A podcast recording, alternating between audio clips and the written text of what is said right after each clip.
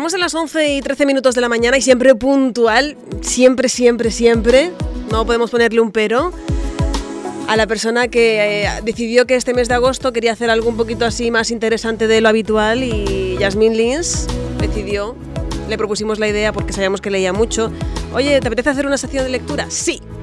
Y la hemos tenido aquí todo el veranito y todavía queda una semana más. Buenos días, Yasmín. Buenos días. Al final hemos alargado dos semanitas más de lo previsto. Sí, sí. Pero tú bien, contenta, feliz. Sí, Tú claro. hasta el día 12 que empieces, nada de nada, ¿no? No hay Nada. problema.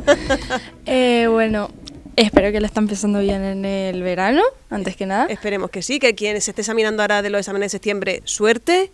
Sí, ¿hay exámenes ahora en septiembre? Sí. ¿Cuáles? A los que han suspendido, que no es tu caso. Ah, sí. Em, ya me asustaba yo, ¿eh? No, mujer. Bueno, hoy quería hablar de las editoriales y autopublicación.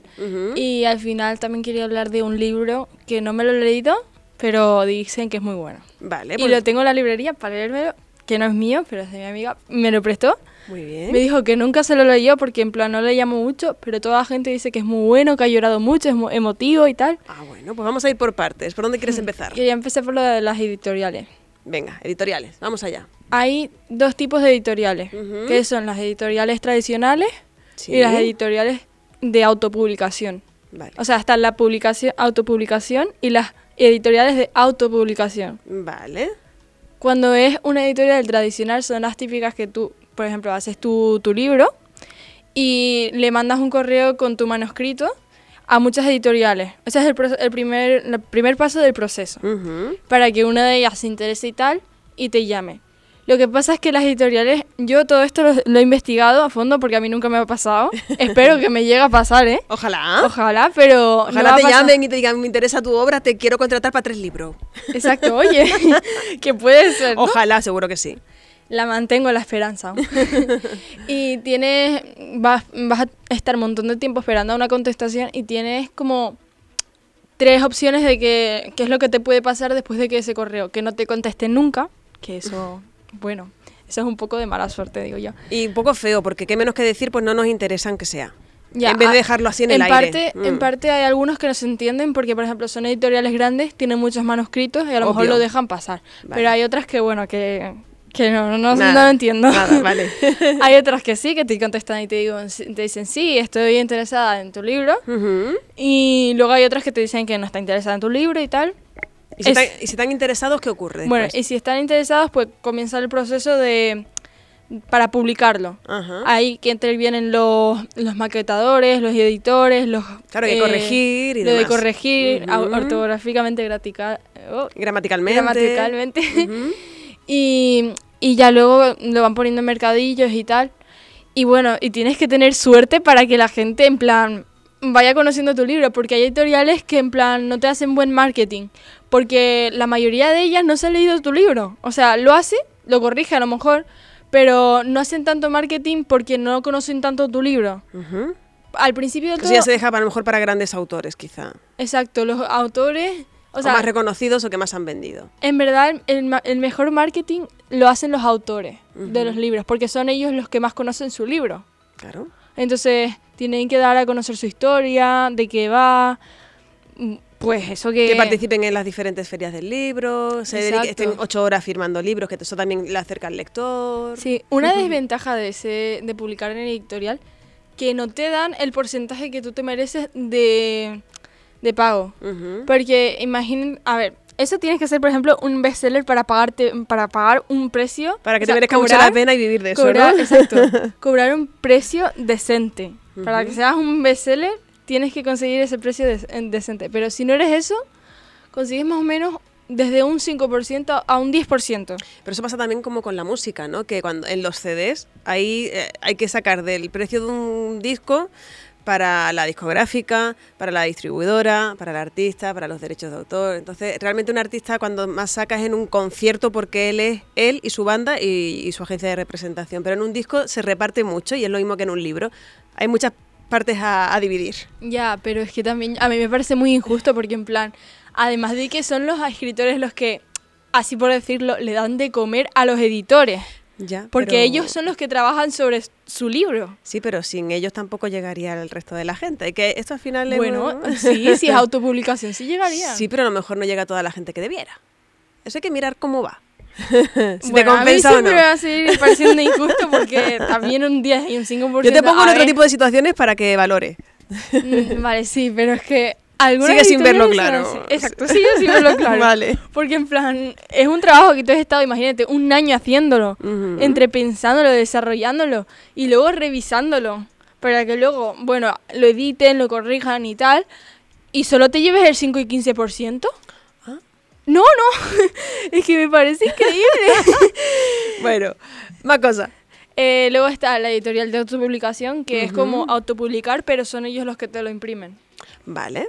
Que básicamente tú eliges cómo quieres que sea tu diseño y tal. Hay otras desventajas de las editoriales tradicionales, que como ellos tienen como un proceso, a veces es, es como difícil intrometerte en ese proceso. En plan, puedes sugerirle cosas como, por ejemplo... Sí, pero no te dejan participar aunque sea tu libro. Exacto. Vale. Ellos tienen como su proceso y no pueden, tipo, cambiarlo así por así.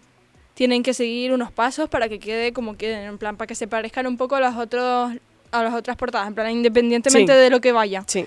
Que se parezca en algo. Sin embargo, en el otro caso no. En el otro caso no. En plan, en autopublicación y editorial de autopublicación eres tú la que manda en todo. Yo creo que ahí tienes más libertad. En plan, ahí ya puedes tú poner lo que tú quieras, puedes eh, contratar a un editor y pedirle lo que tú quieras, no Ujú. tienes por qué solo sugerirle. Puedes pedirle que lo haga. Ujú. Y yo creo que eso está muy bien. También luego lo de publicar mm, ganas más beneficios. Obviamente hay menos gente involucrada. Exacto. es menos injusto. Pero, pues nada, hay que, yo creo que es, me- es mejor la autopublicación. Pero también me haría mucha ilusión lo de una editorial. O el apoyo de una editorial te da una seriedad y una... eh, Más profesionalidad. Exactamente, que, que, autopublicado. Entonces, sí. hay que valorar las cosas si te compensan o no. Yo creo que para comenzar, por ejemplo, para publicar y tal, es que es muy difícil. Lo, lo que pasa es que es muy difícil que una editorial te llame. Porque una editorial, o sea, solo se fija en las personas que tienen más, más conocimiento. En plan, escri- escritores que, por ejemplo, en otras plataformas como Wattpad, por ejemplo, tienen un montón de conocimiento y, y te llaman para publicar un libro. Para sacar un libro. Y solo son las personas muy conocidas. Yo creo que todo el mundo debería dar una, una oportunidad. Muy bien, Creo. ahí el mensaje queda claro, ¿eh? Hmm, Editoriales del mundo. Exacto.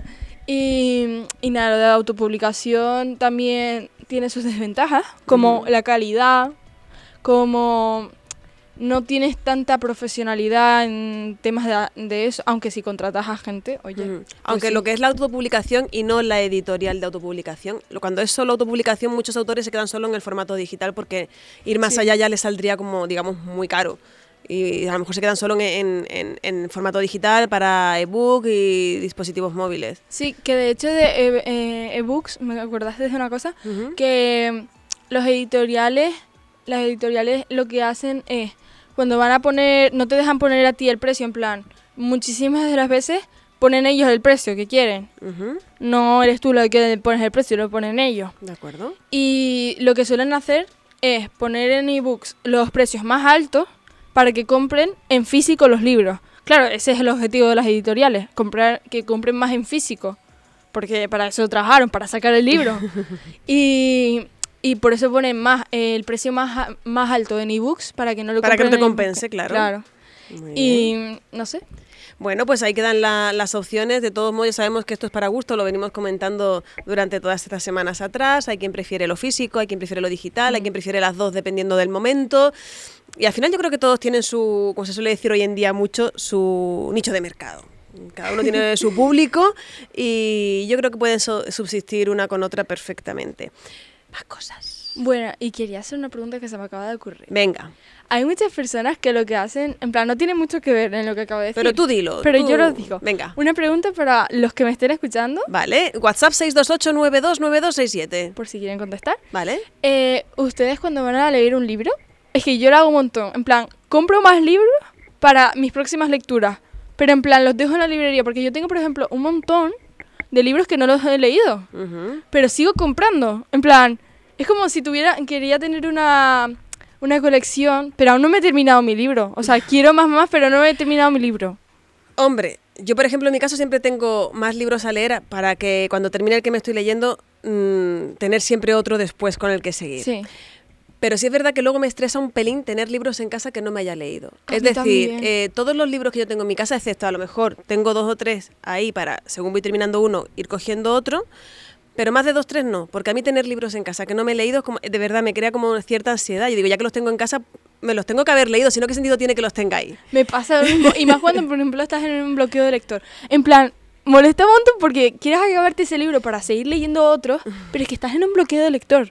Y a mí me da, me da cosa, tengo como un toque de dejar los libros a medias, no puedo.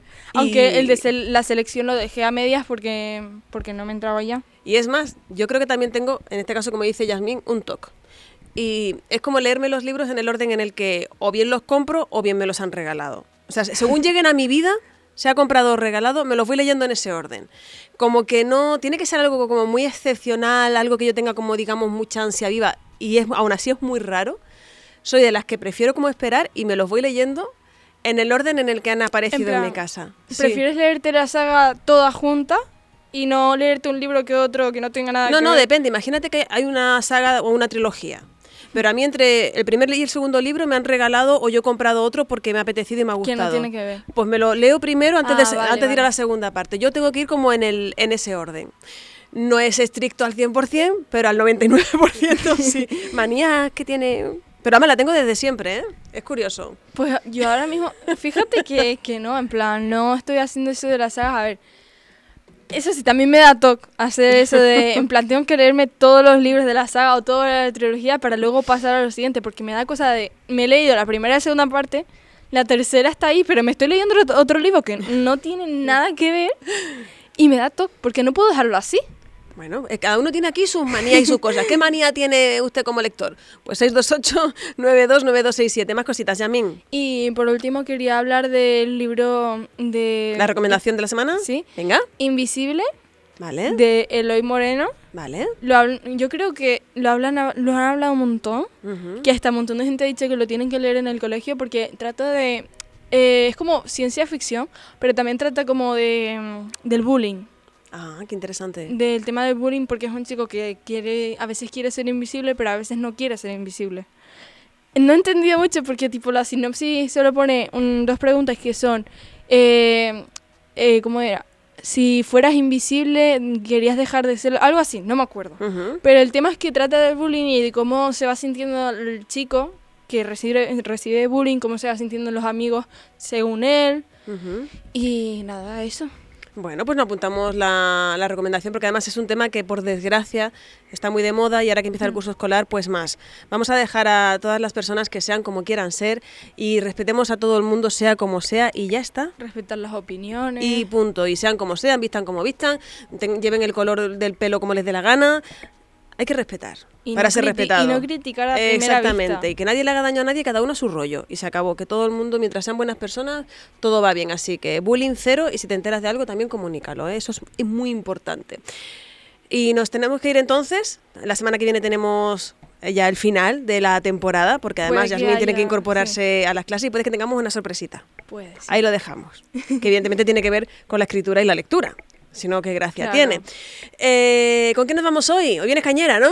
Sí, hoy decidí tipo cambiar un poco el tema, la verdad. Venga, vamos para allá. Quería acabar con una canción de rap, porque es que la relaciono mucho con el bullying. No sé por qué, pero creo que no tiene nada que ver, pero la relaciono con el bullying. Vale, si es lo que te inspira, es lo que te inspira. Eh, la de Eminem. Lose Yourself. Sí, que fue de los primeros éxitos Sí. reconocidísimos mundiales de él. Es que no sé por qué la relaciono tanto con el bullying. Pues ya está. Si a ti te vale, a nosotros nos vale también.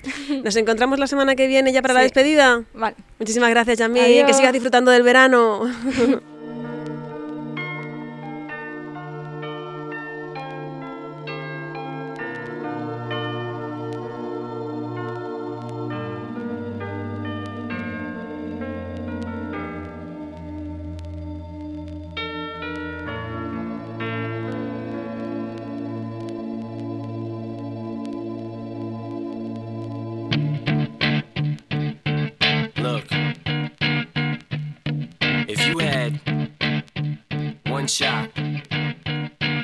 opportunity to seize everything you ever wanted in one moment that you captured. Just let it slip. Yo, his palms sweaty, knees weak, arms are heavy. There's vomit on his sweater already. Mom's spaghetti, he's nervous, but on the surface he looks calm and ready to drop bombs. But he keeps on forgetting what he wrote down. The whole crowd goes so loud, he opens his mouth, but the words won't come out. He's choking how? Everybody's choking now. The clock's run out, time's up, over, loud. Snap back to reality. Oh, there goes gravity. Oh, there goes rabbit. He choke. He's so mad, but he won't give up. Back to these ropes. It don't matter. He's dope. He knows that, but he's broke. He's so stagnant. He knows when he goes back to this mobile home. That's when it's back to the lab again, yo. This old rhapsody better go capture this moment and hope it don't.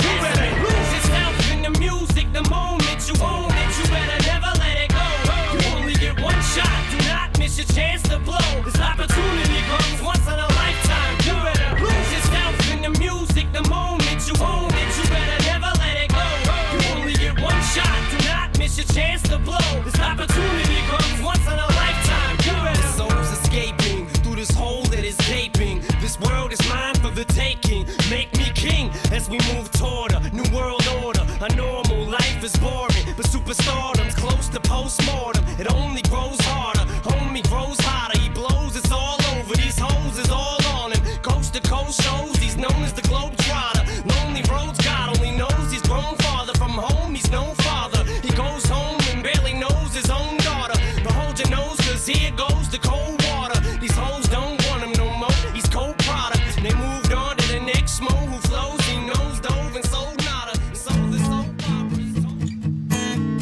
Somos música. Somos información. Somos entretenimiento. Eh, Somos vida. Somos Radio Faikán. Somos gente. Somos radio.